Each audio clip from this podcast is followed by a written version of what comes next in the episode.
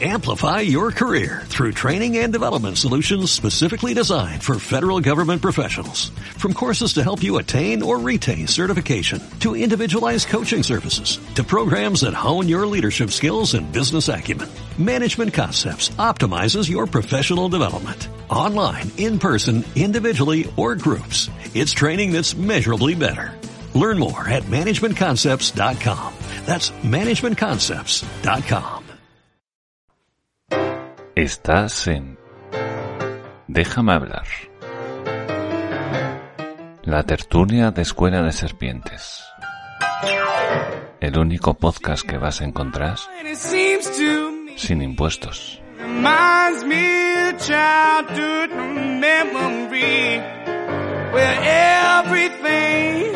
was expressed as a bright blue sky. Uh, he-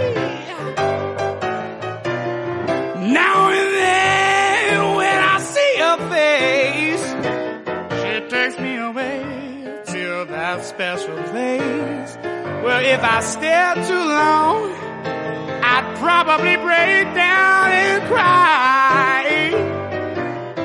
Whoa, whoa, whoa,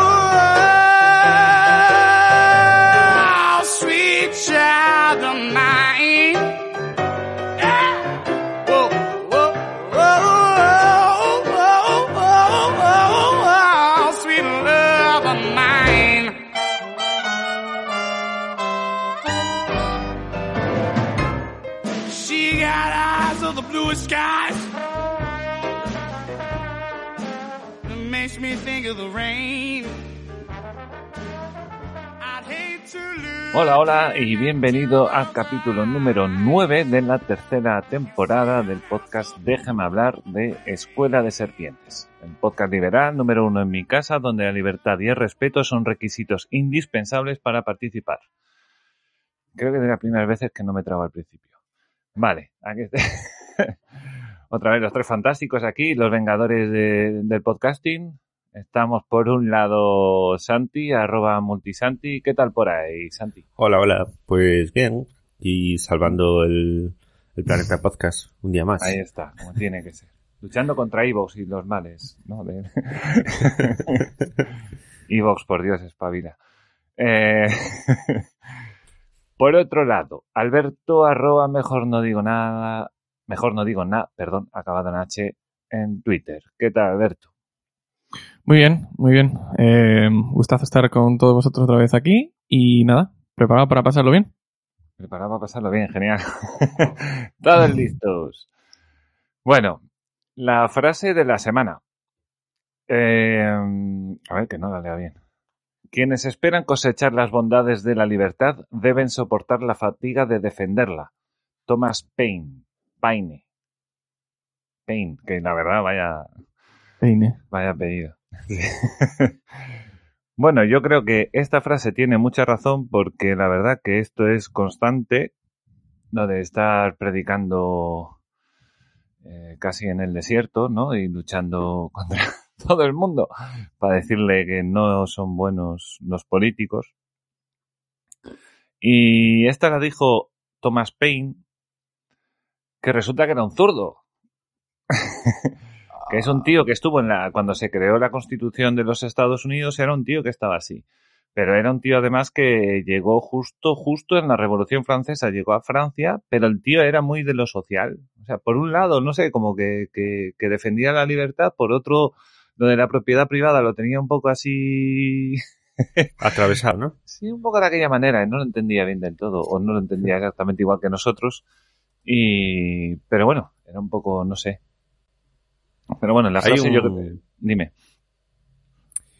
Eh, no, no, que hay un, un libro que aún no me lo he leído, pero ha llegado a mis manos eh, justo ayer. Que es que me lo has recordado ahora con, con la frase esta y con, con el tío este que, que se le atraviesa. eh, que se le atraviese la.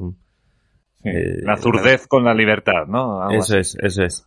Eh, y, y que quería recomendaros que se llama De 0 a 1, Mm. Cómo inventar el futuro. Ah, Es un libro de Peter Thiel, con TH, Thiel. Eh, que es el cofundador de, Pa- de PayPal. Bueno, creo que fue como el, el verdadero inventor y luego se lo copió Elon Musk, que al final en vez de luchar contra él, pues eh, colaboró con él o algo así. Pero vamos, lo interesante parece ser, me lo recomendó ayer un amigo, eh, que mm, el tío dice que, que el monopolio es bueno y que la libre competencia es lo, lo, lo malo porque digamos que él dice que es mucho esfuerzo, ¿no? Se pierden muchas fuerzas Sí, ¿no? compitiendo que se Ah. podrían utilizar en otras cosas. Eso me recuerda. Entonces, y yo qué sé, tío, puede estar interesante. Habrá que darle una lectura. Dale, Alberto. ¿Ibas a decir algo? como me recordó instantáneamente a o sea escuché a cómo se llama este nuestro colega eh, Bernardo. Armesilla Ah, Armesilla. Armesilla defendiendo ese mm, ese sistema no recuerdo muy bien cómo era centralizado futurista que explicaba él en algún momento eh, diciendo que eh, suponiendo que porque tiene, tiene su sentido es decir Sí. evidentemente, si todos intentamos mm, pelearnos entre nosotros, si, si no nos unimos, lo que aquello dice, la unión hace la fuerza, ¿no? Si no unimos todos nuestros recursos, vamos a estar desperdiciándolos. Pero claro, eso suponiendo que esa unión fantástica y eficiente sea posible. Claro, estás pensando en comunismo, claro, obviamente. Exactamente. Obviamente. Sí, es muy lógico, pero tiene esa... Es que como cuando, como cuando aquí hablamos de la, del minarquismo decimos, sí, muy bonito, pero sigue siendo Estado y, y por lo tanto el Estado siempre va a intentar absorber más y más y más y más poder. Y si lo dejas retenido en una esquina, pues y te despistas, va a volver a, a volver a, a tomar su terreno perdido. Sí, sí, sin duda. Bueno, yo todavía, todavía hoy, bueno, hoy, perdón. Eh, hace nada, este fin de semana, discutí sobre, sobre estas cosas, bueno, un poco parecido a esto, ¿no? Sobre cómo tiene que ser el Estado. Claro, que para los minarquistas y los, y los anarcocapitalistas, el cómo tiene que ser el Estado es. El minarquista a lo mejor tiene que explicarse un poco más, ¿no? Pero el anarcocapitalista dice: ¿qué Estado? Claro. No tiene que ser qué. O sea, Lo que tiene que es, es que no ser. claro, claro. Yo le decía: pero claro, la clave está. a- ¿cuán- ¿Cuánto Estado necesitas? No. Pero ahí hay que ser honesto. ¿Cuánto necesitas? El anarcocapitalista piensa que nada y el minarquista piensa que muy poco. Pero claro, no es el hecho, no, es que el Estado tiene que ser así. Y tú le dices, pero es que tú no ves que no hacen eso. Y dice, no, pues que se ponga otro. No, porque llevamos así cientos de años y no, no da igual. O sea, no, entre, entre las monarquías y lo demás, no, al final no, no sacamos nada. Hay que hacer también la extender la, la pregunta hacia el otro lado, es decir, y preguntarle a, a un comunista cuánto Estado se necesita, ¿no? Igual que le puedes preguntar entonces a un minarquista, oye, ¿cuánto Estado se necesita? Entonces, ¿cuál es ese mínimo óptimo? Pues le pregunta lo mismo, ¿cuál es, Es una, es una pregunta muy difícil. la máxima extensión, en tu opinión, del Estado? ¿Hasta dónde se puede extender? Porque se podría extender hasta, eh, pues imaginemos una novela de ciencia ficción donde básicamente se nos mete un chip o un programa en la cabeza y, Mm. y todo está absolutamente programado de, de antemano. Con lo cual, pues digamos que llegar a un punto en el que no hubiese ningún tipo de eh, libre albedrío, aunque también habría quien diga que no existe tal libre albedrío porque está todo escrito y el destino es... Y Sí, está bueno, fijado, ¿no? Y es, es determinista, ¿no? Entonces- Claro, entonces en ese caso pues ya no hay... No hay Hombre, no sé, ninguna. imagínate un minarquista, bueno, un anarcocapitalista en Ucrania ahora, con todo eso rodeado de ejército por todos lados. Estarán todos, ¿qué? ¿Pagamos un ejército? No. ¿Pagamos impuestos para un ejército? No. Cambia la perspectiva totalmente. Cambia totalmente la perspectiva, obviamente. Pero bueno, eso, eso siempre es el tema de, de la realidad contra la, la utopía, ¿no? Donde acaba una cosa, donde empieza la otra, Sí. está la cosa así asado. Que por cierto estoy jugando al Horizon Zero Dawn, que es un anarcocapitalista. No sepáis. Vale. Ya nos contarás eh, cómo muere y se destruye todo. Eh, bueno, porque hay una inteligencia que se llama Hades, ¿no? Que es el siglo 31. Bueno, no me voy a poner aquí a explicar el Horizon porque es muy largo, es muy largo. Pero se ha ido toda la mierda y han surgido ¿no? tribus y demás. Está todo Claro. muy, muy, digamos, premedieval, digamos. Por ahí anda. Bueno. Este capítulo, como otros tantos, está, está realizado gracias a Inky Branding, startup dedicada a tu marca para darle un lugar en Internet. Páginas web, marketing en redes sociales, posicionamiento de marca, SEO e incluso podcast. Hay maneras mil de colocar una marca en Internet, solo hay que encontrar la adecuada, la que mejor vaya con tu negocio o con tu idea. Inkybranding.com, primera y tercera con I latina, la segunda con Y sin H, branding acabado en G. A tope todo de corrillo, ¿viste? Vale. Estaba, estabas casi riendo mientras lo leías. Sí, porque estaba viendo ahí la cámara tuya y estaba viendo de el, el simbolito. Muy bien, muy bien, muy bien. Vale, vale. Alerta, alerta, anuncio. Alerta anuncio. Ahí está, publicación, no sé si lo pongo en YouTube, pero publicación comercial. Bueno, esto. Llama a ir a inkybranding.com y ya veréis qué guay es. Vale. Eh, ¿Quiénes le dieron a me gusta? Le dio María Alberto Mariño, Jorge Sanz Morante, Gold, Lunatic77, Iván Vives, No sé de colores, Fricuban, Matías, Alberto Rial y Multisanti. Muchas gracias a todo el mundo. De verdad que esto siempre viene bien. Siempre, siempre, siempre viene bien. Y no cobran de momento por darle al like. O sea que todo. De genial. momento, porque no se encarga el Estado, pero déjales. Vale, tiempo. bueno, así que con esto y un bizcocho vamos a tirar a los audios de Matías. Vamos allá.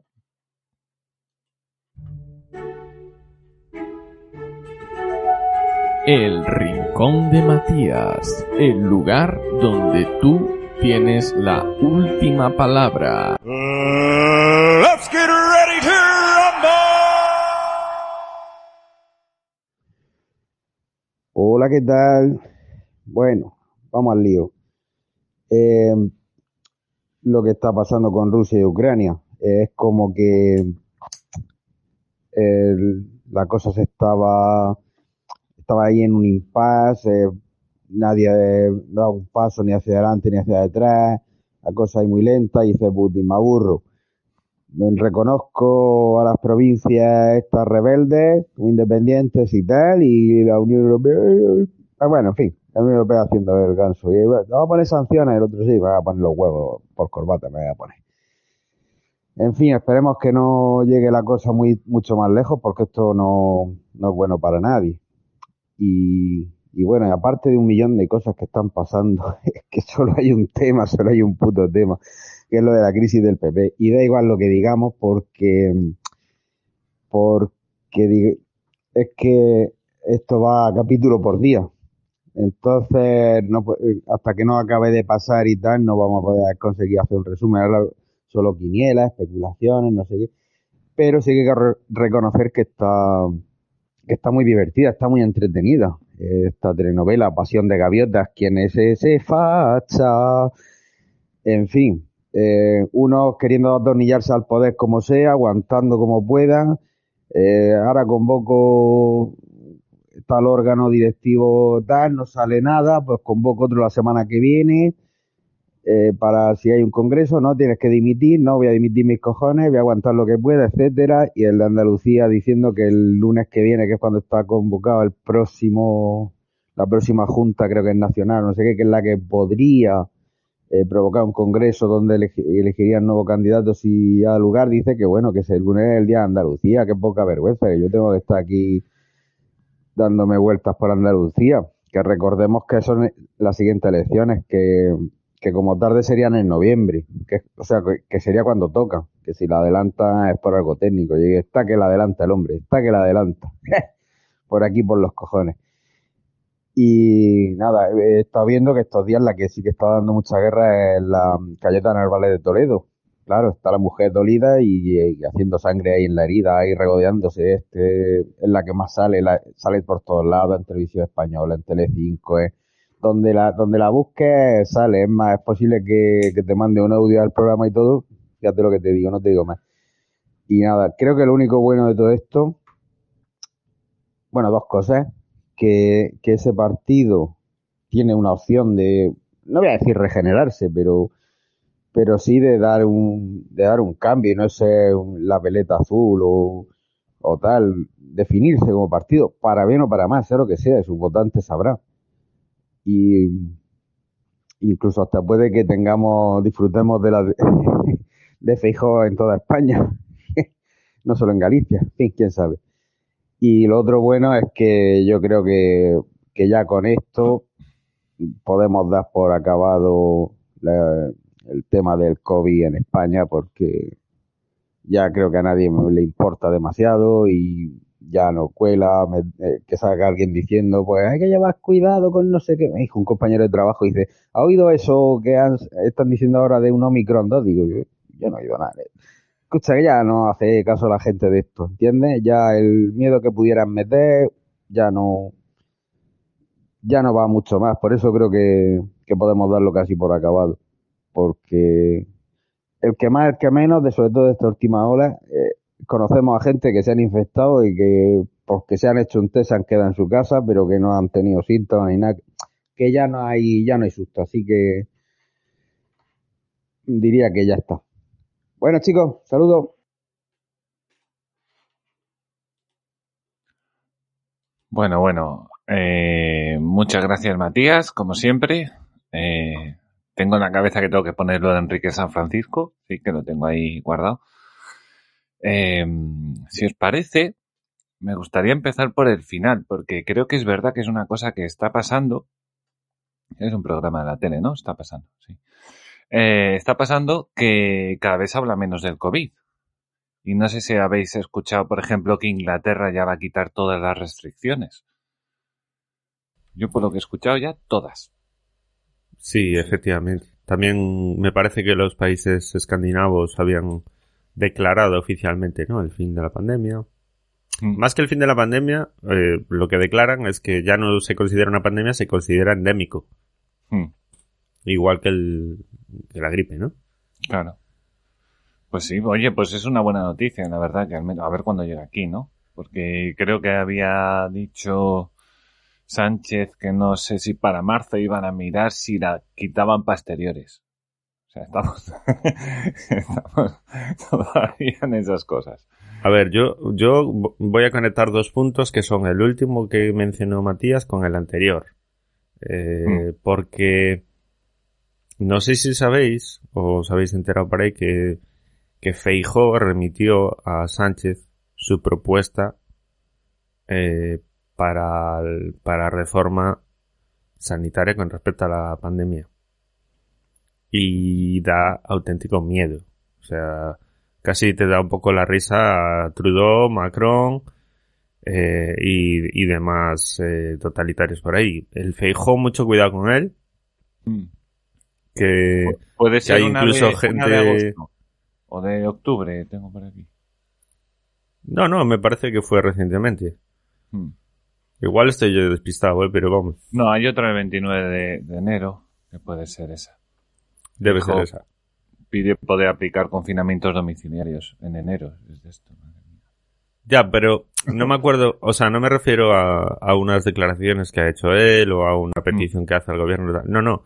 Él ha, ha remitido su propuesta de ley, es decir, mira, yo gratuitamente os doy esta idea para que la implementéis, si queréis, desde, desde el gobierno central. Y eh, eso incluía mm, poder eh, va- vacunar obligatoriamente Mm. poder eh, el confinar, pasaporte y co- todo confin- confinar sin, sin estado de alarma y muchas más cosas de ese estilo. Quiero decir, y lo pide además ahora, desde que la pandemia ya está completamente extendida, con lo cual ya deja de ser una pandemia y ya, pues ahora es demasiado tarde, ya nadie puede parar la pandemia porque ya ha llegado prácticamente a toda la población, ¿no? Claro. Sí, sí, sí. Y, y bueno, la verdad que, que, que está bien que la cosa también vaya acabando. Ya te digo, a ver cuándo acabamos aquí en España.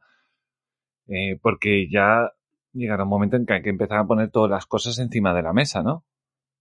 Cuando ya todo realmente, todo el gasto, todo, todo lo que se ha aprobado, que a ver qué ha habido ahí, todos los muertos reales que ha habido ahí. Y en teoría, en algún momento, pues deberían depurarse responsabilidades o algo así Pero bueno, tampoco, tampoco es la actitud. Pero vos- vosotros creéis que, que nos van a enseñar por fin los muertos, los que taparon desde, desde febrero de 2020 o, o no? No va a haber ni, ni fotos de ataúdes, ni, ni fotos, ni vídeos de hospitales, nada, ¿no? No vamos a saber nada. De, no sé vosotros, pero yo, por ejemplo, jamás he entrado a una planta de hospital o una planta COVID o algo de eso desde, desde que empezó la pandemia. Nunca. No sé cómo... No sé qué pinta No. tiene, no sé cuáles son los protocolos, no sé cómo anda la gente por ahí. Solo sé que normalmente los aíslan y no le dejan tener a nadie. Hmm. Pero no lo Sí. enseñan. No lo han enseñado en absolutamente ninguna televisión, ningún periódico, Es- nada. Claro, y además a- acordémonos que de cuando estaba aquí en, es- en esta sexta ola que teníamos aquí en España, que estaban las UCIs al 30% y ya estaba todo el mundo, uy, cuidado, cuidado, cuidado, cuidado, que esto se va a congestionar. Y nada, y subía 35, 40, Sí. uy, cuidado, cuidado, cuidado, que hay que ponerse la mascarilla, que no sé qué, que no sé qué, y llegó a qué, al 50, 60%. O sea, no, no pasó de ahí. Sí, y, y- y es que es- además es eso, las únicas imágenes y, y, y sí, las únicas imágenes que Mm. tenemos de, de hospitales y la pandemia y tal fueron del principio, cuando no había prácticamente nada y cuando se empezaron a montar hospitales de campaña y esas cosas, pero nada más. Sí, que lo, lo máximo que te han enseñado los medios han sido pues a, a gente de Podemos que trabaja ahí en los hospitales, liberados sindicales, cosas de estas que te han dicho por ahí en una máquina de café y que esto es una mierda. Y, pero bueno. O sea, vamos. Bueno, eso, eso es totalmente, eh, bueno, representatividad estadística, es decir, Sí, sí. ellos le preguntan a alguien aleatoriamente Y siempre Y, es... y como hay tanta gente que apoya a Podemos, lo que pasa es que luego le roban las elecciones ilegalmente, los votos y tal, ¿no? Claro. Como en Venezuela. Pero, pero no. La, la realidad es que la mayoría de la gente es de Podemos y La sindicalistas. mayoría social que suelen hablar. La mayoría so- social, social. social. Un abrazo, Manu, que andas por ahí en Twitch. Eh, un día que no deberíamos estar grabando porque nos hemos adelantado dos días. Estamos locos aquí. Le estamos volviendo loco a todo el mundo, creo, entre mis horarios y demás. Bueno, Ah, esta semana es culpa mía. no, no, yo, yo solo te- puedo pedir disculpas a los oyentes porque la verdad, bueno, no, esta semana porque Tacas ha sido tú, Sí, bueno. pero el, el resto, que yo me tenía que ir a dormir a las seis y no podía un jueves, es un, Fíjate, además no me coincide de no poder hacerlo para ir a la tele, para que te digan en la tele, porque además es la, la televisión pública de Galicia, para que te digan que, que hay que asistir eh, con una FP2 obligatoriamente, es decir, que no vale una mascarilla normalita, sino que...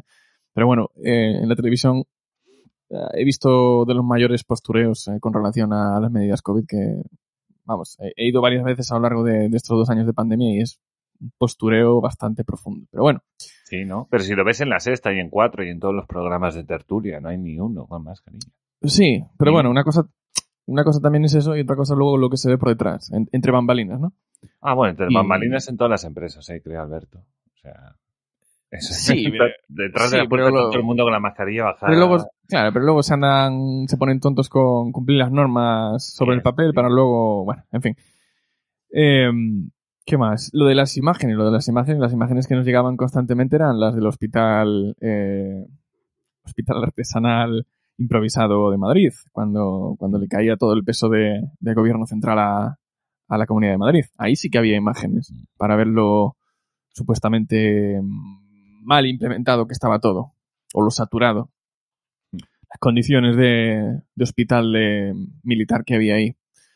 Y en cuanto a lo de Feijóo, pues con el tema de la pandemia, y yo creo que tiene bastante relación cuando, cuando digo lo de la gerontocracia de, del Partido Popular en Galicia, Hmm.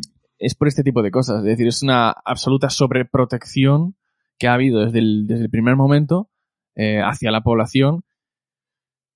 Creo que por su naturaleza de población envejecida, y pero absolutamente desmedida. Es decir, con, con relación a- Mm. al COVID, la, la, la gestión de, de Fijó da mucho miedo. de hecho, siempre era una de las, de las comunidades, digamos, más rezagadas en cuanto a la apertura, ¿no? Siempre eh, andaba siendo mucho más cauta. eh, Siempre ha sido la y además era la primera que iba metiendo medidas como el pasaporte y, y los, Cuando el- los toques de queda, todo esto. Exacto. Galicia siempre ha sido la primera. Cerrar restaurantes. Siempre cuando venía el, el gobierno central y pues ponía ciertas medidas comunes, eh, pues venía fijo y, y solicitaba si podía pues ampliar o lo que fuera, ¿no? Entonces, absolutamente. En cuanto a lo económico, bueno, pues es Partido Popular, no hay ninguna novedad. Pero, pero sí, te deja un poquito el, el, el miedo en el cuerpo de hasta dónde podría llegar, sobre todo ahora cuando se habla de, de- sí, del macronismo, del, del trudeísmo y de, de la madre que los parió a todos. Pues sí. Hombre, yo creo que también eh, Galicia tiene su propia sus propias características, ¿no? La gente también. Yo creo que la Claro. gente también ap- aplaudió ese tipo de medidas, ¿eh? Ah, Parece que no, pero yo te- tuve la sensación de que a la gente le parecía bien. En general. Claro, pero bueno, volvemos al tema Sí. democrático. Que a la No, no, mitad de la sí, población sí. le parezca bien, me- no, no quita que a la mitad le parezca mal. Correcto. No, no, correcto, correcto. No, no, no lo estoy defendiendo, sino que simplemente eh, el tipo de persona que hay ahora mismo en, en Galicia, que es un, es una comunidad muy envejecida y muy, digamos, muy proteccionista. También yo creo que en Galicia la, la gente es muy proteccionista. Muy, o sea, tener mucho cuidado con todo. Yo, yo tengo esa sensación, ¿eh? Yo tengo Sí, esa sí, sensación. El- no son el- gente la- alocada que se va... No, no, no. no. Es la Galicia cultura- controlado y despacito y Exacto. bien hecho. Exacto. La cultura garantista, Correcto. eh, la seguridad, yo creo que hasta... Por eso también es una... Lo pensaba ayer, eh, no, me acuerdo qué podcast estaba escuchando y lo pensaba, que es un- una comunidad que probablemente jamás, eh, por ejemplo, Feijóo jamás luchó por... o, jamás de- decretó la bonificación del impu- impuesto de sucesiones y me preguntaba, ¿por qué es eso? Si en Madrid, por ejemplo, que palman muchísima pasta y aún así lo bonifican, ¿por qué será? Claro, porque es una comunidad donde quien más quien menos, hasta el, hasta el aldeano, el señoriño y la señoriña de la aldea, que no sé qué, acumulan, somos como hormigas, ¿no? Sí. Al menos tradicionalmente, entonces algo tiene siempre todo el mundo, o tierras, o, o algo en el banco, por si acaso, ¿sabes? Porque es esa, lo que tú dices, esa cultura del, del, del siempre andar con miedo, ¿no? Sí. Entonces ese miedo te hace pues también tener un colchoncito y ese colchoncito, claro, para Feijóo es muy jugoso, ¿no? Sí, sí, sí. Eh, supongo también que en el resto de España, incluso en el resto de países de, de los que nos escuchan, más o menos es un poco así, ¿no? Por lo menos en España la gente mayor, pues imagínate mi abuelo de 1930. O sea, imagínate todo lo que ha, pasado. Pues sí, pues normal, ¿no? Que tenga un poco esa cultura de, de- de guardar y guardar y guardar y guardar y siempre con cuidado. Y, y si te dice Feijóo que hay que estar con mascarilla dentro de casa, pues está. Y si hay que no sé qué, pues lo hace. Pero bueno, es un poco así. Y a Feijóo le viene bien, ¿no? Le ha venido muy bien la pandemia precisamente para estas cosas. Para ir implementando medidas y que la gente no se revolucione. La gente no salga de repente una mega manifestación contra él. La gente ha dicho, vale, tenemos que cuidarnos. Sí, la gente lo, lo ha visto así. O sea, eh, la mascarilla ya no es obligatoria. Eh, y yo sí, que es verdad que, que he estado viendo gente sin mascarilla, pero la gente mayor casi toda la lleva, ¿eh? Casi toda. Bueno, podría ser No me por- parece mal, ¿eh? Pero, pero digo, lo notas. Claro. que, que está bien, a ver, eh, Sí, sí, cada uno que, que se cuide como quiera. Que, Claro. que la lleven no quiere decir tampoco que ellos crean que deben imponérsela a los demás, ¿no? Entonces, por un lado está bien. eh, si hay algo que nos ha parecido siempre escaso en este país es Mm. la toma de responsabilidades, la Sí. aceptación de responsabilidades y, y ponerte una mascarilla. Después, se supone que, salvo que tengas el coco comido, es porque Mm. eres una persona responsable. Eh, Mm. Ante el por si acaso, oye, pues soy responsable con mi salud, igual que, pues, igual, pues no bebo alcohol porque me afecta a mi salud, porque engorda mucho, lo que sea. Bueno, Sí. eres una persona responsable con tu cuerpo. Luego de ahí a decir, no, es que todo el mundo tiene que... No, no, no te metas, oye. Responsable con tu salud, no con la de los demás. Si el otro quiere matarse, que se mate mientras no, Claro. no te Es que además, además ese, que bueno, al principio todavía yo dudaba un poco y a lo mejor hasta podía comprar un poquito el argumento, un poquito. El, eh, gran parte de este argumento es el no contagiar a los demás. Claro. que siempre ha sido uno de los grandes argumentos, que al final, a día de hoy, ya lo de contagiar a los demás, eh, ya hace meses que, Es que, que ha sido no, el caballo, no- no cuenta, o sea, eso ya no vale. ha sido el caballo de batalla de los, Mm. de los políticos para expandir sus poderes. Eh, me pregunta Mano que si estoy malito en el chat. Y Sí. sí, sí, se me nota en la voz, ¿no? Sí. Todavía, todavía estoy ahí, tengo una tos terrible. Así que, Sí. perdón. Pero bueno, el, el tema del contagio, yo quería comentar que, Mm. que por ejemplo, el, el tipo del que hablábamos la semana pasada, eh, Mm. que es eh, Joan Ramón Laporta, Mm. eh, el famoso al que, el famoso experto farmacológico, ex dirigente del, de un montón de cosas y tal, que, que han censurado después de la intervención que le pidieron amablemente que, que tuviera para los del Congreso, pues eh, vamos, lo que venía a decir es que no ha habido en ningún momento una prueba científica suficiente eh, del uso de las mascarillas. Ni siquiera en interiores. En exteriores, por supuesto, es absurdo, pero en interiores no estaba eh, del todo probado que fuese que fuese a ayudar. Vamos, que porque al final parece que se transmitía por aerosoles Mm. eh, y no por gotículas, ¿no? Entonces, la mascarilla lo único que te quita tú para proteger a los otros de ti mismo Mm.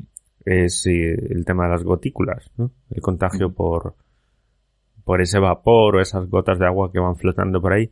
Eso te lo quita la mascarilla, pero si va en el aerosol, en el aire que tú exhalas, eso pasa a la, a la sala donde estés igualmente con mascarilla. Entonces eh, venía por ahí la crítica. Y eso nos la hemos comido yo creo que incluso los más escépticos. Sí, sí. Bueno, al final, y, y bueno, hablando de estadísticas, este que al final decía, de este estudio que decía que al final la probabilidad de contagiarte en la calle en general estaba por el 0 o 1% o una cosa así. Y no, y no ha pasado nada. O sea, y, y esos tipos de estudios, Fijo, aparte, no olvidemos, Fijo tiene dos cadenas de televisión. Dos Efectivamente. más la voz de Galicia ahí bien subvencionada, más la radio, más, o sea, y, y todo va en conjunto. Como decían los de Malviviendo, la serie online aquella tan, tan buena de hace unos años, Sí. que decían ni una, ni dos, ni tres, sino tres.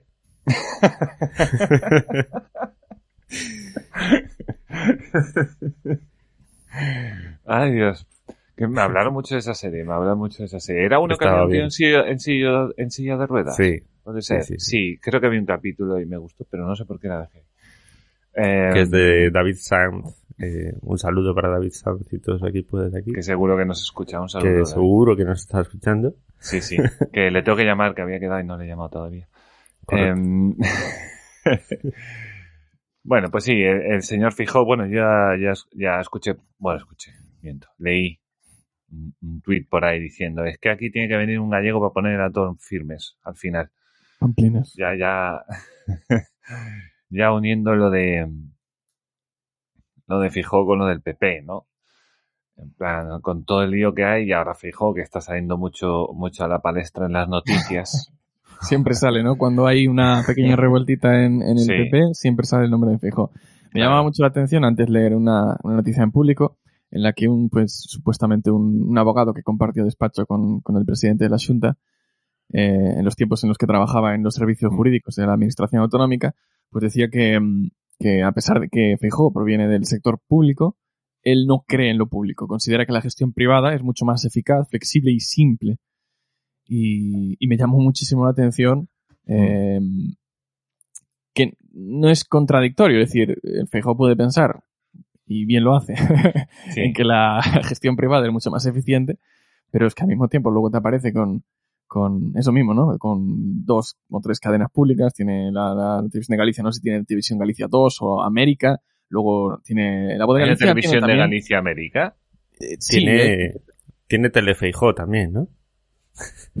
Pues debe tener, debe tener. eh, Seguro, hay un canal en YouTube de. Feijó, buscarlo que seguro que está ahí. Aló, presidente. Para presidente. Yo Sí, no te sí. lo quiero. Yo no te lo quiero, ¿eh? Oye, pues lanzo esta duda a los que nos escuchan al otro lado del Atlántico, que a ver si hay un TVG América.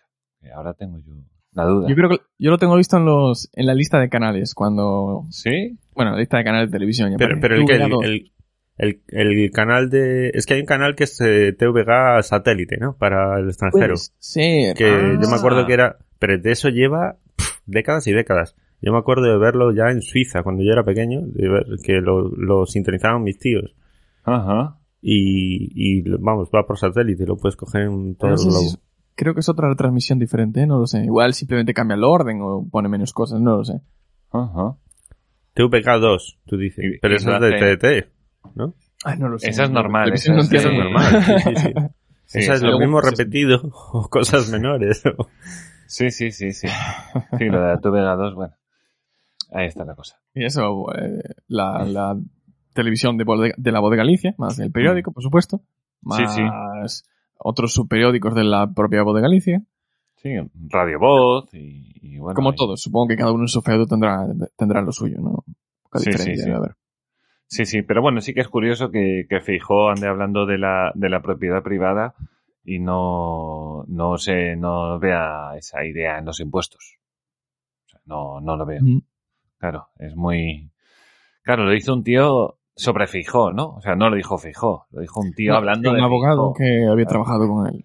Sí, sé ¿no? cuánto.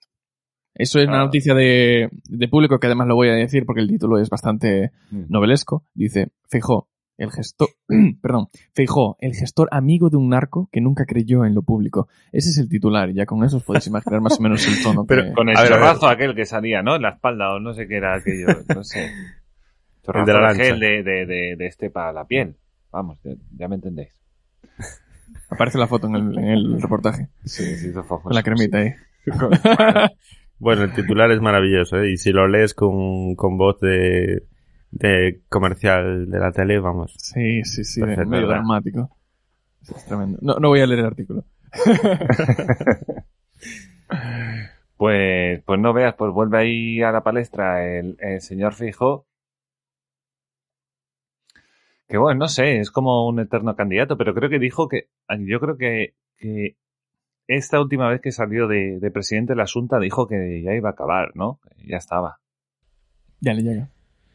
Hombre, Dios, eh, Dios, o sea, tanta paz lleve como deja, quiere decir. Sí. Si se va, yo no lo voy a echar de menos. Eh, el problema es lo menos. que, lo, lo que ya deja El problema que lo- es que, venga otro peor. ¿eh?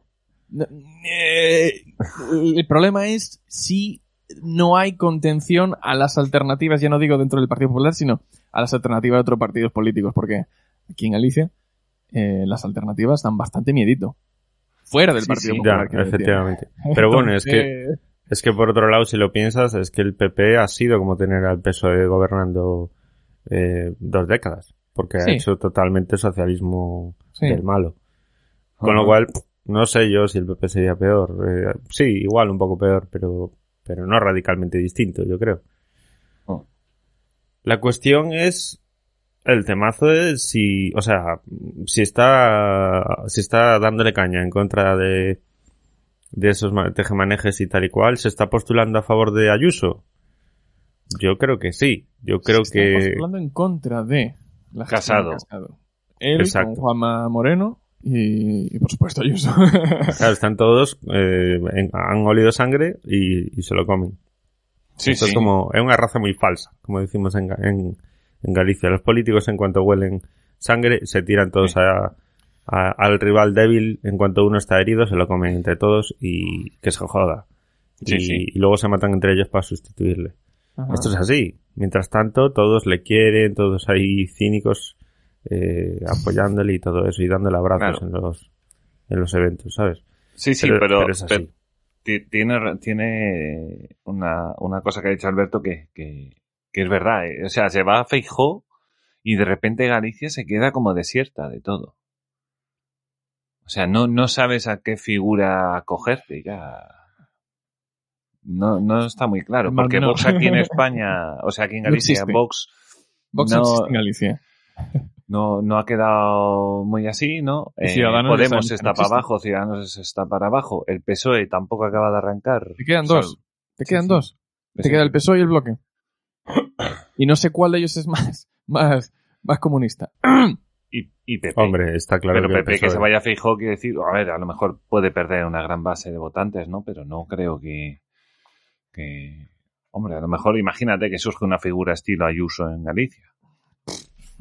No, porque en Galicia es lo que tú dices. En Galicia nunca ha habido esa cultura liberal. Hmm. En Galicia lo que hay es eh, socialdemocracia chunga y socialismo del, del ignorante. Vale, vale, vale, vale, vale, vale. Bueno, yo lo veo así. No sé Sí, si, sí. si a lo mejor vosotros tenéis otro punto de No, vista. no, por ahora no. No, no, yo, yo, yo solo me quedo con la gran duda, o sea, sí, porque realmente cuando Feijóo se vaya va a ser el gran momento De la izquierda en Galicia. El gran momento.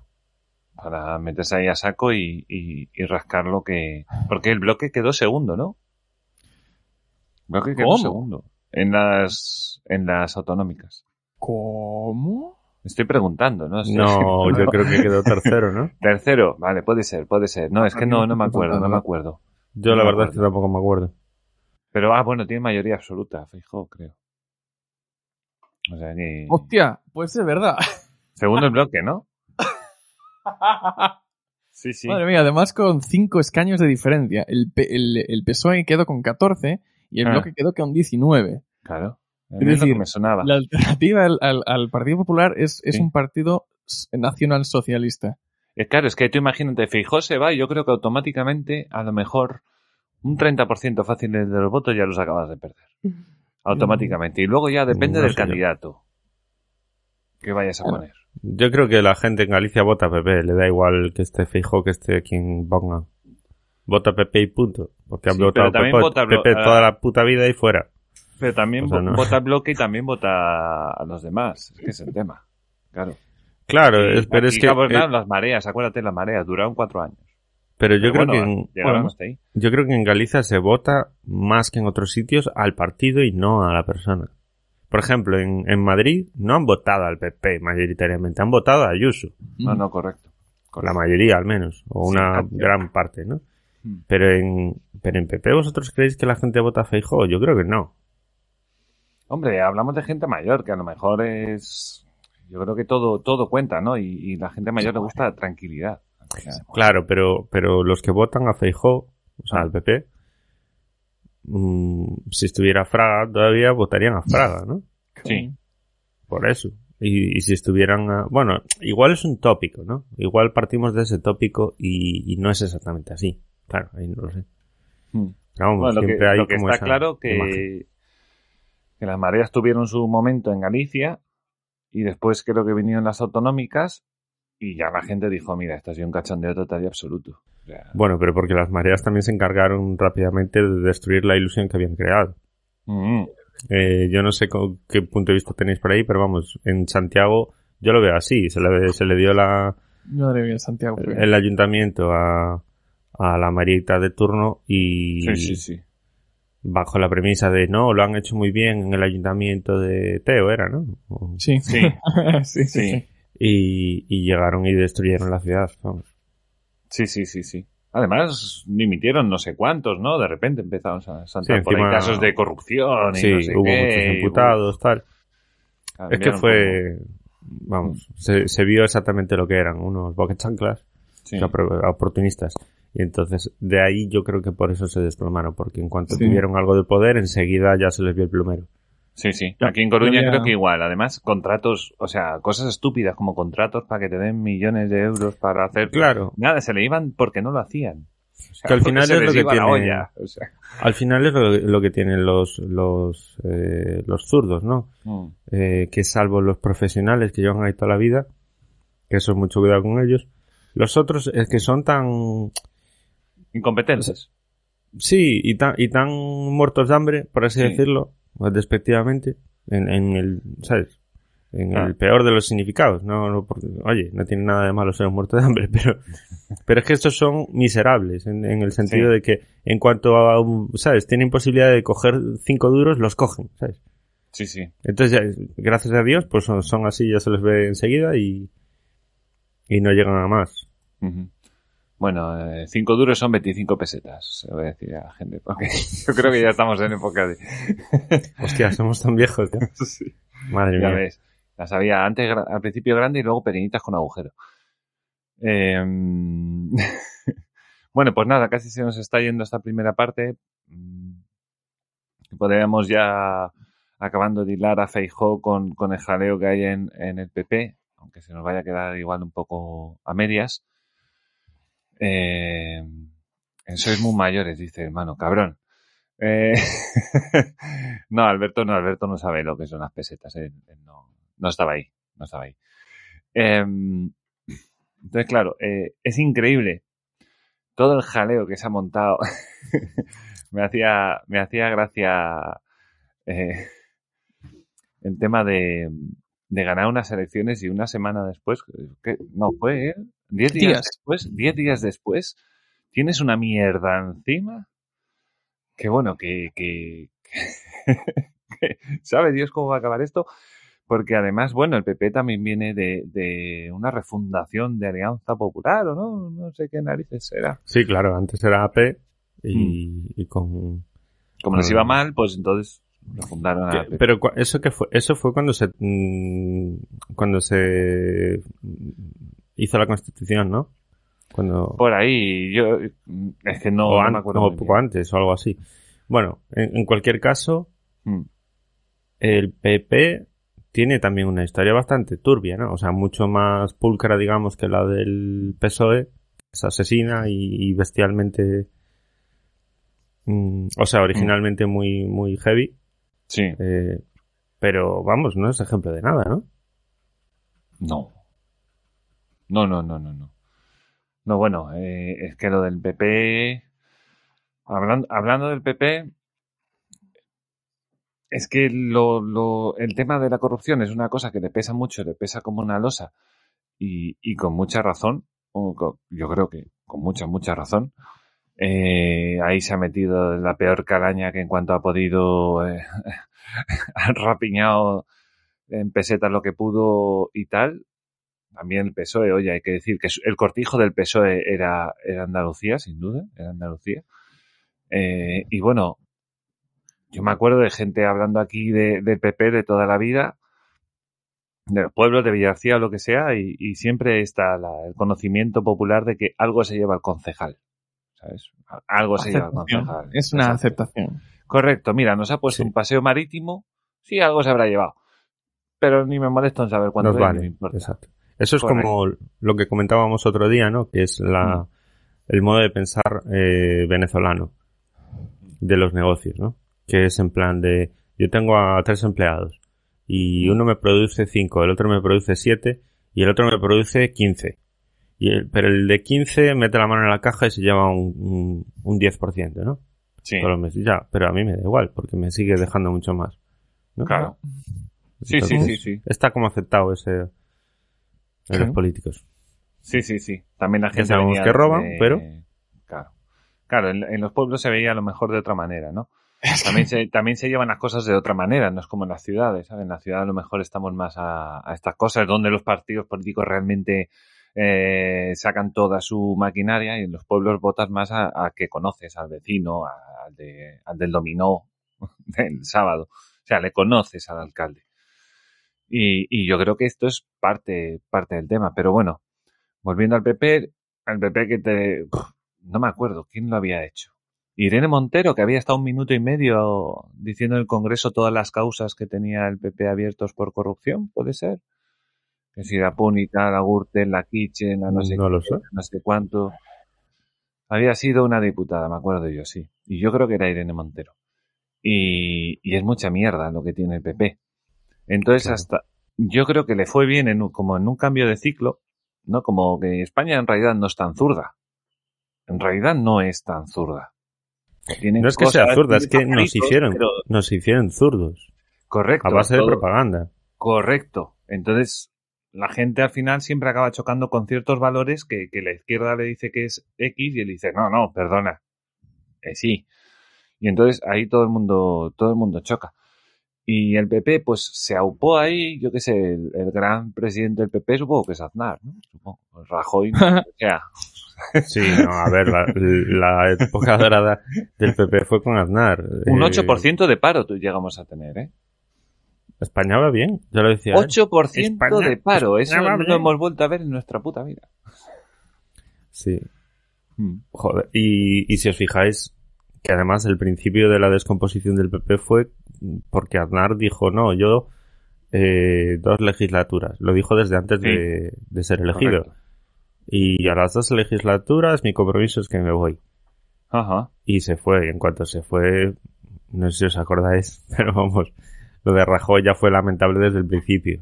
Sí. Porque el único sitio donde donde lo querían prácticamente era en Galicia y porque era gallego. Mira tú. Sí, sí, sí. O sea, Fue un tío que le pusieron ahí como Rajoy, tú vas de presidente. Dijo, pues vale. Y ya está. pues vale. Pues vale. Y el, el alcalde lo eligen los ciudadanos. Bueno, nunca me acordaré de esa frase. Y- Pues eso de, mm, de la aceptación del robo y tal, yo me quedé pensando y, y sí que es cierto que igual en, pueblos pequeños pues es eso, ¿no? ¿no? Hay, hay poco donde rascar el alcalde, bueno, en términos generales, así un poco relativos. Hay poco donde rascar y bueno, si el alcalde se lleva un poquito más mientras haga las cosas que la gente le requiere, pues... Que venías de épocas más jodidas, ¿eh? claro, Mucho es, más jodidas. es importante la, la, la perspectiva, efectivamente. Claro. Y luego, también recordando el caso de Santiago de Compostela, por ejemplo, donde, donde era escandaloso porque se veía cómo derivaba eh, el dinero que podía a, a causas eh, sin ningún tipo de, de- de importancia, de valor, que parecía, Mm. así dicho mal y pronto, es como voy a coger el dinero público y lo voy a destinar a, a eventos para, para mis amigos. Eh, Mm. ese tipo de, de eventos culturales que a la izquierda le gusta tanto, donde empiezan a chupar del bote pues gente que, que podríamos argumentar que no, no se lo merecen. Y yo de cerca, tuve viví más o menos de cerca el caso de, de una concejala de que estaba cuando, cuando Martiño Noriega, que era el que venía del ayuntamiento de Teo, que luego pasó a, a, la, alcaldía de Santiago de Compostela con las mareas y, y fue un verdadero desastre. Hubo unas injusticias por el medio que, que ya digo, me, me tocó un poco de cerca y Pues esa para gente, cogerlo y ahogarlos a todos. esa gente se habrá ido al BNG. Los que encontraron huecos, sí. Eh, en el caso de Martiño, la verdad no lo sé, porque quedó absolutamente quemado su imagen. Bueno, pienso, pienso más en los votantes, a lo mejor. A lo mejor no tanto en el dirigente como en los votantes. Los votantes se habrán ido al, al bloque. Por eso saca efectivamente el segundo, la segunda posición y, y aún estoy asimilando lo que no sé porque en su momento no le di importancia y aún estoy asimilando que el, el Partido Socialista la tercera fuerza fue la tercera fuerza en 2020 en, en, en Galicia. Sí, sí. Sí, sí, además con un candidato que creo que no tampoco tenía ni, ni chispa, ni carisma, Relevancia ni, ninguna. ni relevancia ninguna. Pero O sea- no os preocupéis que el PSOE sabéis que siempre resurge. Eh, acordaros de cuando el PP estuvo a punto de desaparecer en la mierda. O sea, estaba al nivel de Ciudadanos hoy. ¿Cuándo? Eh, casi, casi. ¿Cuándo? Cuando se pegaron la ¿Ayer? castaña de sucesión, que hubo esas guerras de, entre Carmen Chacón, Rubalcaba y, y, y Sánchez, Ah, bueno, yo no precisamente. que Sánchez se fue a la mierda. Sánchez, vamos, es que tenía que estar en su casa. Y Sí, mandaron Y de para- repente, y de repente fue cuando hizo todos sus Me movimientos. mandaron no sé para qué. casa, de hecho. Sí. Claro. Y al final resurgió, volvió ahí. Volvió. Trampas, ahí, cabrón. Claro, claro, eh, eh, es que encima lo vendieron como que no, la- las bases le rescataron, le dieron su apoyo y no. ¿Qué va? Si se votaba detrás de una cortina, que no sé Exacto. qué, era cachondeo eso. Hizo, Somos- hizo como un push de Vamos, que se, se votó a sí. mismo y dijo, gracias por darme la confianza. Exacto. que no Hecho a tenía". quien tenía que echar, como hizo Pablo Iglesias cuando llegó, ¿sabes? Esa famosa Mm. foto, ¿no? De cuando empezaron y luego empiezas a poner una X en todos los que se fueron y quedan tres. Bueno, ya no queda ni él. O sea, tal y como está la cosa. Y, y bueno, yo creo que sería un poco el panorama que le quedaría a, a Galicia si Feijóo de repente diera el paso al Nacional. Sí. Eh, cuidado, cuidado, cuidado lo que se venía por delante en Galicia que podía ser A ver, lo único, lo único positivo que yo vería de que Feijó eh, hiciese ese movimiento Hmm. sería, por un lado, que Sánchez sí que podría irse a tomar por culo en las próximas elecciones. Y segundo, que nos libraríamos de Feijo en Galicia. pero, pero ya te digo, pero a mí no, a mí personalmente me parece que, que perderíamos. Vamos, no me gustaría a mí personalmente ese movimiento. No, Preferiría que se presentara Ayuso o, de hecho, eh, lo comentaba. Matías. Sí. Que Cayetana Álvarez de Toledo está muy a tope con Ayuso y, les, y ha Sí. aprovechado para fraguar su venganza y ejecutarla en Ah. estos días contra Casado y y, y Teodoro. el- sí el inodoro eh, El inodoro García. jeje, que decía que decía este el el furro de Fabián Cebarrio Sí. Qué grande. Pero, pero yo creo que Cayetana, Mm. joder, se decía hace mucho tiempo ya, de- antes de recibir la hostia que recibió de Casado, Mm. eh, que la dejó ahí, vamos, noqueada, Sí. eh, que era, vamos, una candidata fantástica. Y, y yo creo que de hecho sería la, la candidata mm, mujer más, eh, que ya me dirás tú, ¿no? Para mí eso de, la- de que sea mujer o no me parece absurdo, pero, pero electoralmente funciona. Y yo creo que sería una fantástica eh, candidata para, digamos, generales. la parte mm, menos nociva que podríamos entender de- del PP y sería una candidata fantástica para generales y yo creo que ganaría. Es decir, yo creo que, que podría ser la primera presidenta española. De hecho, eh, decía el otro día eh, Ramón por el Telegram, eh, no sé si una especie de, de broma de alineación y decía Ayuso presidenta, eh, ministra de Exteriores Cayetana, luego metía a Cifuentes, que me llamó la atención, sí que es cierto que a Cifuentes la hundieron, pero que la Sí. haya hundido no quiere decir que no hubiese motivos para ello. Bueno, pero Ci- Cifuentes siempre, due- siempre dio muy mal rollo, tío. Le pasaba como a Esperanza Aguirre, que tenía una cara de, de corruptas que flipas. Pues a Esperanza también la metería en... Pero a solo le pillaron lo de robando eso. Las ¿no? cremas. Es que era cleptómana, tío. Bueno, pues Pero es que para solo mí- le pillaron eso, me refiero. No, no, no, no hubo un desvío total y absoluto de Ya, fondos el- ni... El argumento de los medios era que si, si, la, si roba unas tristes cremas con el soldazo Hombre, que tiene, imagínate lo que... Imagínate ¿qué no que hará cuando tiene ¿Qué no contratos entre manos y poder, no? Si tienes claro. Una, un problema, un problema, una... Eso, Sí. Es que si eres cleptómana realmente tienes un problema ya eh, en el coco. Mental, claro, sí, sí, sí. Exacto, no- no hay es mucho una que enfermedad, oye, que eso no es... No Lo es siento mucho, pero claro. no se te puede pasar el dinero por delante. Sí. Sí. Pero eso no lo refleja la ley, con lo cual, entonces... eh, Ah. No, pero a ver, yo entiendo la, li- la alineación esa, el Dream Team ese pepero. mm. Eh, Con Daniel sí. Lacalle de ministro de Economía, ¿eh? Que este se Sí, mete. sin En duda. calle No se mete. sí, sí, en la calle se mete. Bueno, siempre estuvo metido con, con el PP. Sí. Sí. Eh, y no les iría mal, yo creo, les iría bien. Y si gobiernan y siguen las pautas de Daniel, vamos. Eh, yo creo que A cambiaría mucho la imagen del PP. Pero eh, yo personalmente creo que si hay un candidato fuerte que podría gan- ganar unas elecciones y generar el PP como algo votable, sería Cayetana la única. Ni siquiera Eh, Ayuso. Espera, que tenemos debate, que tenemos debate. A ver, Alberto, ¿qué pasa con, con Daniel Lacalle? No, yo desde aquel ¿Qué día no tengo cruzada. Desde que, de- desde que demostró ¿Qué te que, que era un, un totalitario macronista, pues a mí yo no A ver, nada de ¿por qué? ¿Por qué? Explícate. Explícate, explícate.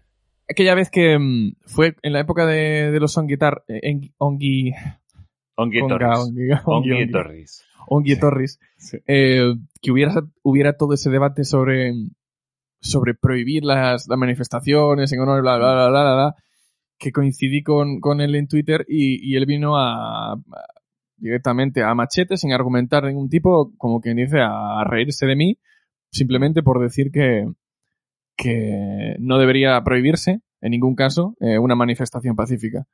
Eh, Y como ya vino a mí en ese suena, plan a mí me lo de- enseñaste. ese- para que ese sí, sí, fue en un programa, Sí, eso está suena. grabado. Eh, si a mí me vienes en ese plan de, pero ¿qué está diciendo tú, chaval? Sí. Sin argumentar nada, en ese momento yo te cruzo. Puedes ser un crack en la economía, pero me estás demostrando que eres un peligro. No, bueno, yo- es, es, Es que por eso está con el PP. Es estatista, ¿eh? No, y ver la entrevista que tuvo con Jano García. Mira una que fue hace no mucho con Jano García. Y Jano está tirando mucho hacia el anarcocapitalismo. Todavía es minarquista. Pero está tirando mucho al anarcocapitalismo y, y, y sus, sus debates con Daniel Lacalle precisamente es, eh, son estas cosas de la libertad o no. O sea, Claro. que una cosa que tú sepas mucho de economía, que obviamente tú eres una persona que adora el mercado, cosa que los demás estamos ahí muy de acuerdo contigo, pero otra cosa es que tú vengas aquí, como tú dices, ¿no? No, es que lo voy a prohibir porque son proletarras. Bueno, tío, a mí no me caen bien. ¿Qué Justifícamelo. A ver, ahí- diga? O sea, Ahí hay dos vale. puntos. El primer punto es que, claro, es, muy, es mayor que nosotros. Es bastante Ah. mayor que nosotros. 60 y algo, creo. sí. Sí. Mm. Eh, muy, mucho más mayor que nosotros. Como y- tres generaciones mayor que nosotros. Lo que quiere decir es que él, él, a ver, yo, por ejemplo, el- el- los tiempos de la ETA, de los asesinatos ya de la ETA tardía, yo los viví cuando era un niño. Eh, me acuerdo de las noticias, me acuerdo de las super manifestaciones, de cómo todo el país estaba en contra de lo que estaba pasando y tal. Mm. Él lo vivió ya con cierta edad. Es Sí, que eso, eso hay que tenerlo en cuenta. Entonces, Mm. claro, para él es una línea roja. Sí. Es como decir, es como si dijéramos que tú vas a, a un tío de sesenta y pico años, o de 80 años, eh, o de 90 años en, en, en Alemania, ¿no? Y le dices, no, bueno, a ver, si alguien se quiere manifestar eh, por el Partido Nacional Socialista, pues no deberíamos prohibirlo. Y tienes toda la razón, ¿no? Desde el punto de vista filosófico y, Sí. y democrático, yo estoy contigo, Alberto. Ahora, entiendo la reacción de determinadas personas que, que han vivido el horror. Claro. Claro, Entonces, claro, desde ahí, Claro, pero es no le justifico. ¿eh? No le justifico No, porque... Yo lo entiendo. Y mucho no- menos para burlarse o, o, desca- o, ¿sabes? o descartar descalificativamente así sin, sin más. Eh, pero vamos, es, es el pie del que cojean también eh, todos los, no centristas, sino todos los, eh, digamos, por ejemplo, mencionabais a Jano, yo creo que Jano, tanto Daniel Lacalle como Jano sí que defienden hasta cierto punto la libertad, sobre todo Jano, Mm. pero son personas centradas en el pragmatismo de tener los pies en el suelo. Estoy Sí, hablando Jano, de a la Jano, hora más, que de Daniel. pero- Y de, y de partidos políticos, Jano García sí que, que es muy pragmático, en plan, o sea, la otra, el último vídeo que tiene Villanueva con. Jano, creo, ahí por el retiro y esto, Sí. creo que dice que, que, que, bueno, que él votará pues a Vox. En este preciso momento votaría a Vox, porque él piensa que hay que votar. Y que hay que votar a alguien, que hay que votar con cabeza y eh, puede defender que haya que votar a Vox en un momento dado. Pero eso Es que no eso es un, es Claro. un debate interesante, ¿no? Sí. Que es el debate que solemos tener los libertarios. ¿Qué es mejor? ¿Tener el mal menor de aquí a los próximos 30 años, que a lo mejor es lo que te va a afectar a ti, egoístamente a tu vida, sobre todo si no tienes hijos? O eh, iniciar una reconversión que va a llevar generaciones y generaciones y que tú no vas a ver los frutos, por muy bien que vaya. Pues. Entonces, claro, eso es un planteamiento ya, una opción filosófica propia, ¿no? Eh, ¿Yo qué quiero? ¿Que gobierne Vox y les dé palos a todos y que empiecen a robar ellos y a, corro- a corromperse ellos también? Claro. Porque todos son lo mismo y eso yo creo que los que estamos aquí estaremos de acuerdo. Mm. Eh, pero bueno, será algo mejor en ciertos aspectos al menos. Mm. O, o quiero seguir luchando por acabar con, con la expansión del Estado eh, en todos los ámbitos de la vida y demás. Mm. Ahí está, ahí está la cosa. Ahí ¿no? está el kit. yo, yo creo que es un tema muy de opción personal. Correcto. Sí, sí. A ver, lo de al final la realidad siempre le pasa a uno por encima, ¿no? O sea, es, es así. Una cosa es tener un, un debate que siempre es muy enriquecedor y ayuda a enfocar las cosas. Y luego otra cosa es que llegue el día de las elecciones y hay que hay que tomar una decisión. Vale, yo pienso, pero eh, ¿qué pasa? Al final es tu voto. Tú no eres tanto, ¿eh? O sea, eres un voto, no eres más. Bueno, depende si votas a uno de los pequeños, que entonces eres más. Pero bueno, que, que bueno, es un, es un gran debate. Yo creo, chicos, que está bien para la primera parte.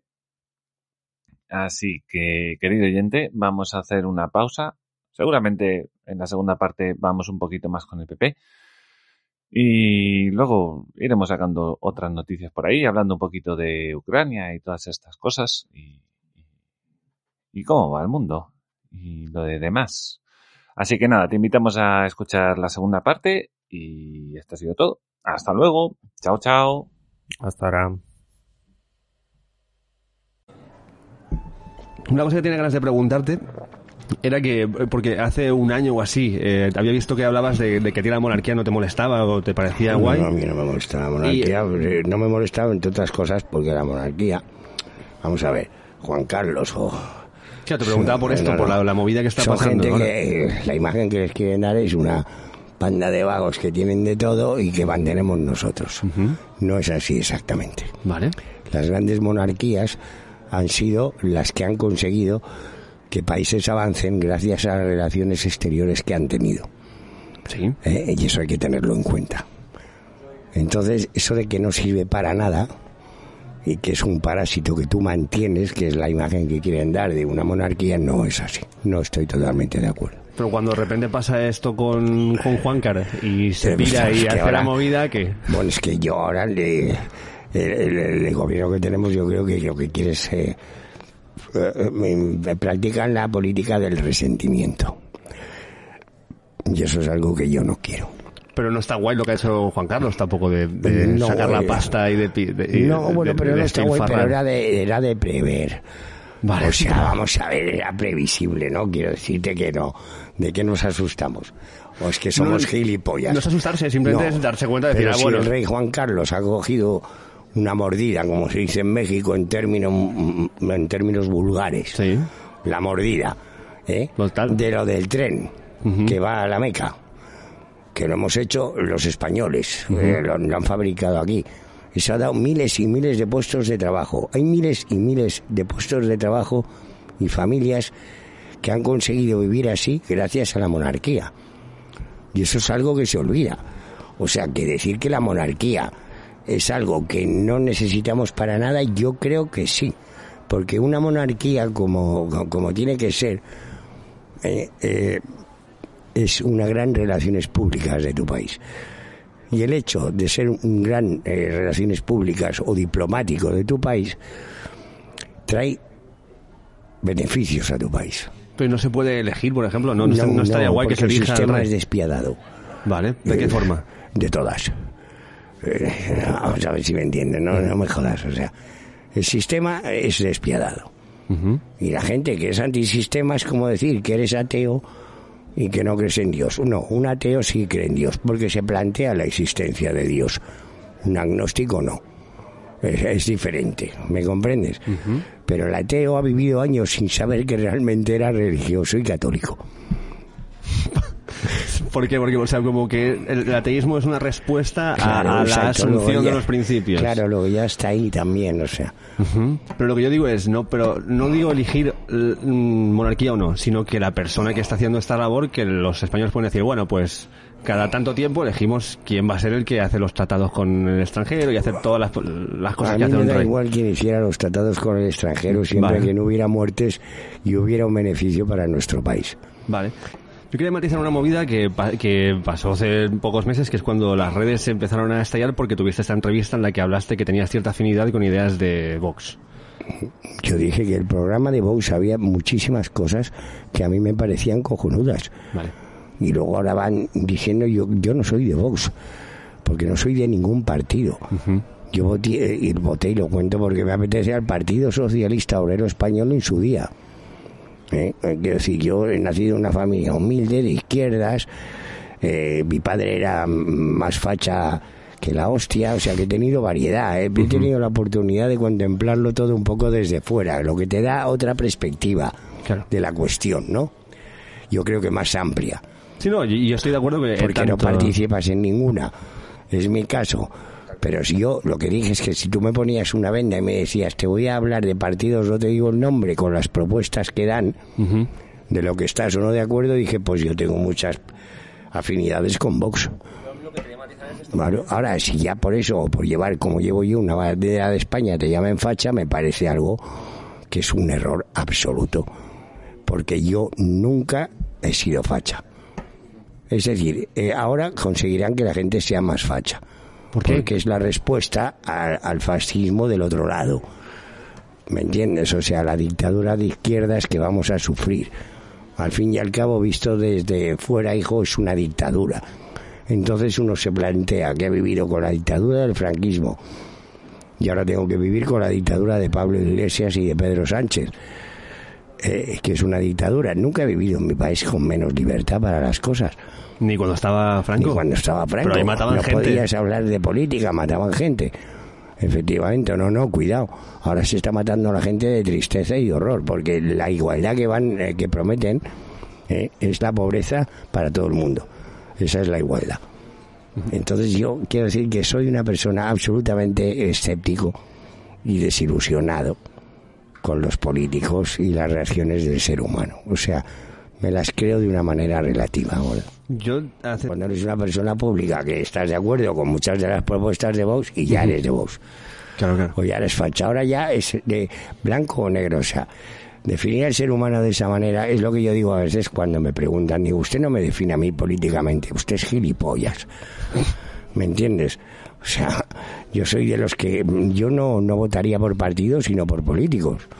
Buah, pero no, no hay esa opción aquí. No hay ¿eh? esa opción porque no les interesa. ¿Por qué? ¿Por qué? Porque cuando ya votas a un partido, ya, ya todo el mundo supone que ha votado y está de acuerdo y hace lo que le sale de los cojones. Bueno, es la marca, ¿no? Es mucho más fácil, exacto, hijo. Es en plan de Lo esto. otro es más complicado. ¿eh? Claro. Porque yo puedo elegir a un ministro que es del PP, que me encanta por sus cosas, y a otro que es de Podemos o a otro que es de Ciudadanos, me da igual, o sea. Totalmente. Yo se- los elijo por políticos, no por partido. Pero eso requiere mucho más trabajo por parte del que vota. Claro, y, y luego el beneficio es peor. Es mucho más fácil hacer un partido, venga, blanco y negro. Ya tengo el blanco, ya tengo la caja. Y ya una vez la tengo, y veamos el ejemplo de Pedro Sánchez o de muchos políticos que hacían unas propuestas o decían unas cosas y en el día que han llegado al poder han cambiado totalmente y han hecho todo lo contrario. Entonces lo que tú te encuentras es es ante un mentiroso absoluto, sea Pedro Sánchez o Pepe Sánchez, me da igual, cualquier porque- político, porque realmente su país le importa una puta mierda, lo único que quiere es mantenerse en el poder. Y eso es diferente.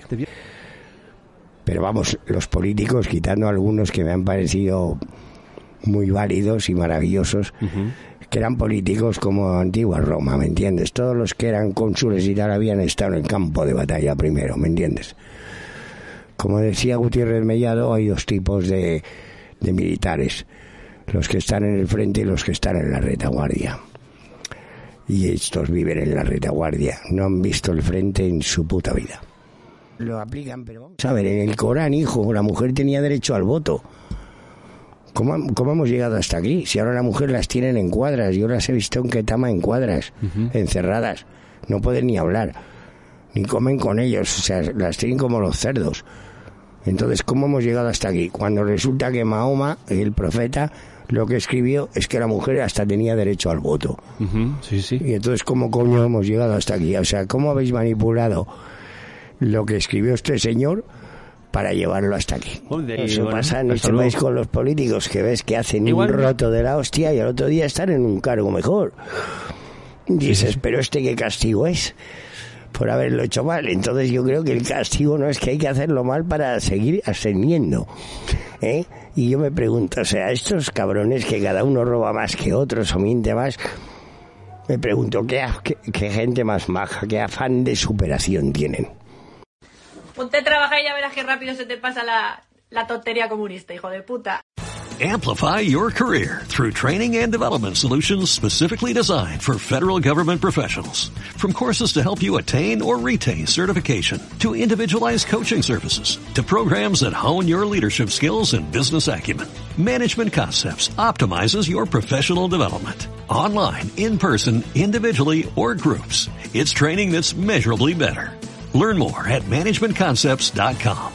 That's managementconcepts.com.